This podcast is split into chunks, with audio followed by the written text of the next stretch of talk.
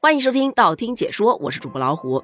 在小的时候，有没有被家长教训过，说你以后要是不好好读书啊，只能去收破烂儿？以后这句话可不能随便说了。要知道，近日有这么一则新闻，说有零零后男生收破烂，年入二十万。这说的是在浙江杭州，有一零零后小赵同学，他的父母呢是干废品站的。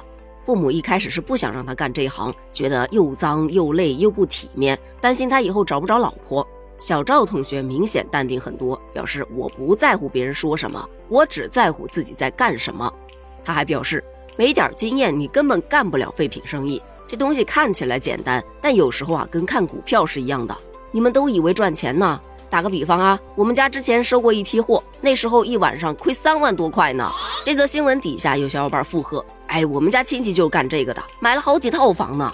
这不，有人就心动了。哎，我明天就去买个三轮车，开始收破烂。但是先打住啊，因为收和捡是两码事儿。在各个小区围着垃圾桶打转，为了几个纸盒子打架的，那叫捡破烂；有自己的人脉、有圈子的，肯吃苦、肯动脑子的，那才叫收破烂。捡破烂累死累活，可能也确实挣不着什么钱，但是收破烂，那基本上是你很难达到的圈层了。听说那个圈子挺排外的呢。而且你看，要想进入那个圈子，也是得动脑筋的，所以这学还得好好上。那还有一些家长会说：“哎呀，你看你不好好读书，以后就只能到工地上去搬砖。”呃，搬砖呢，赚不赚钱咱不知道。但是近日看到了这样一则新闻，说九零后小伙干瓦工，日薪两千元，七年间从负债到买上一套房。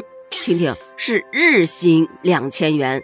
而且在省会城市买了房。据新闻报道的说，二零一四年，十八岁的谢恩松得知在济南贴砖比较赚钱，于是就专门拜师学了这门手艺。如今他已经是从业九年的瓦工师傅。算一下啊，十八加九，嗯，二十七岁就已经成功的在济南买了十几万的车和一百二十平米的房子。就问你羡不羡慕吧？有人就说了，这要不是我爸就是个瓦工，我差点就信了。也有说，那有没有一种可能，你爸他没跟你说实话呢？但据悉，这一行也没有新闻上说的那么轻松，好像只要会贴砖就能日薪两千元。首先，这活儿他不是天天都有的，同时你还得祈祷别遇到什么无良老板，哎，克扣工资或者是说拖欠工资的。除此之外，还有送外卖，这也是经常被家长拿出来说的。但是还千万别小看外卖小哥，这不，近日有一则外卖小哥为还债送外卖三年挣了一百零二万，这就不得不说啊，这则新闻它的用词还是比较精准的，他没有用赚，而是用的挣，提手旁的那个挣，就是靠自己的双手去争取来的。这说的是江西人陈思，今年二十六岁了，他之前在老家呀借了八十万的贷款去开饭店。结果开了五个月，严重亏损，只能放弃，就到上海的饭店里头去当厨师，月薪一万三。干了一年之后，他就索性辞掉了厨师的工作，专职送外卖。据报道，他基本上是沉默不语的，别人给他打招呼，他都不愿意回应，因为觉得和别人说话的这个时间又可以去送一单了。每天的时间除了跑单就是睡觉，生活极其简单。他自己也坦言，自己是把赚钱放在第一位的。但同时也希望大家不要模仿他这样的工作强度，要量力而行，因为真的挺累的。